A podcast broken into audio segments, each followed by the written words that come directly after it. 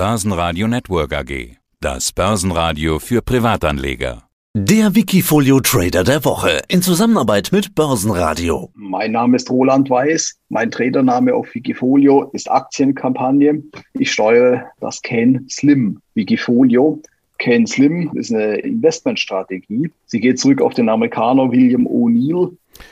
Dieser O'Neill, der sagt ja auch, wir gucken uns die Entwicklung des Gesamtmarktes an. Also Währungsschwankungen ist auch ein Thema. Und, da wollte ich hin, Leitzinsen. Da ist ja jetzt die Woche was passiert. Die Amerikaner haben ja hier den berühmten großen Zinsschritt gemacht. Was bedeutet das jetzt grundsätzlich für dein Wiki?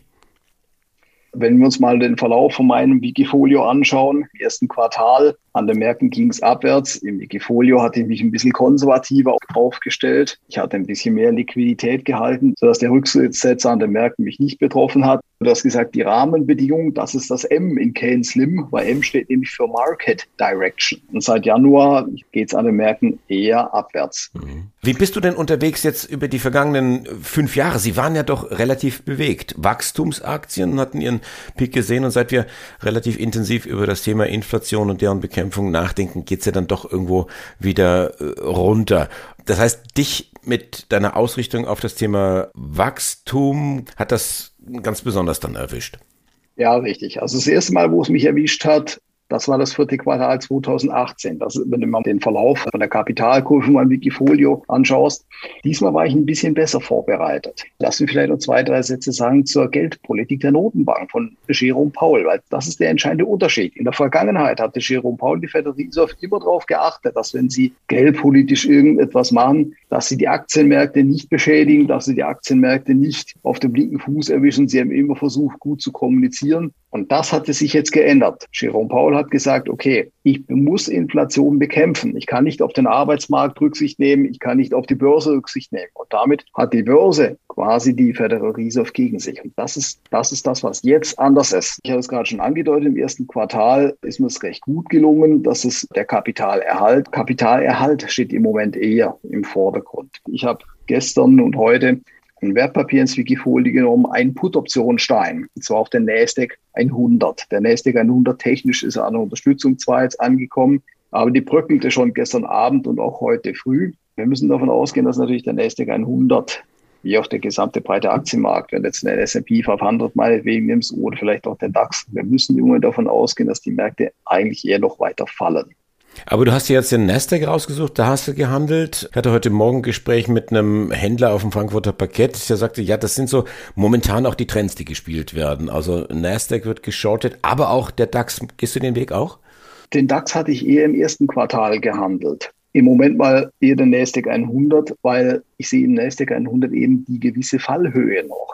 Was in letztes Jahr so den, die breiten Aktienmärkte in den USA, S&P 500 oder Nasdaq, gestützt haben, waren die großen, die Fangaktien quasi, ja. Facebook, Apple, Amazon, Meta, Google, äh, das sind fünf, sechs, sieben Aktien, die machen aber in so einem Index locker 30 Prozent aus. Und das sind genau die, die jetzt fallen. Ja, schau dir mal den Aktienkurs an von Amazon beispielsweise. Was letztes Jahr auch noch gut lief, war die Aktien von Nvidia.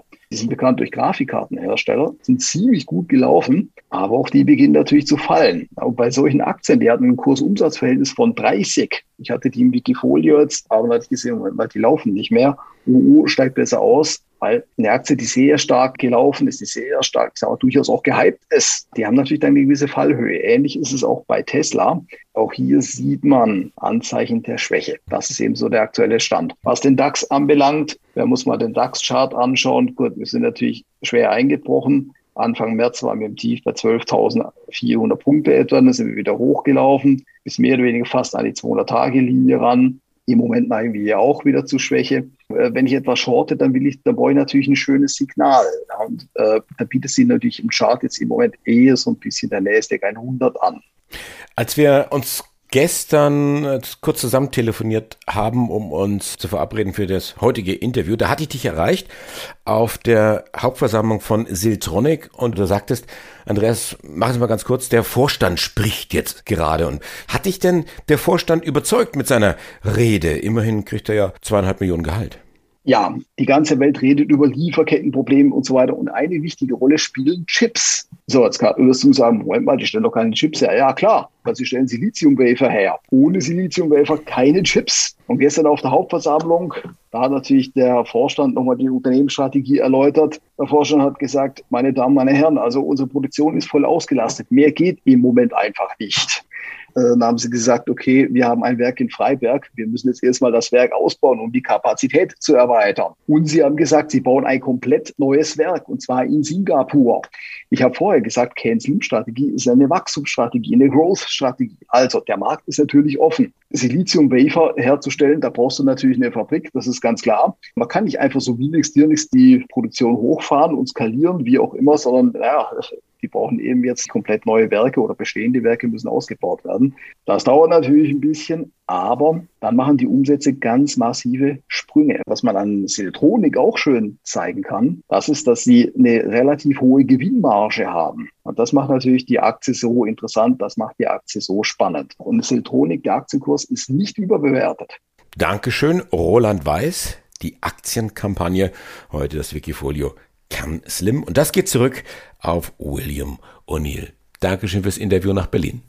Ich danke auch. Tschüss, schönes Wochenende. Wikifolio.com Die Top-Trader-Strategie. Börsenradio Network AG.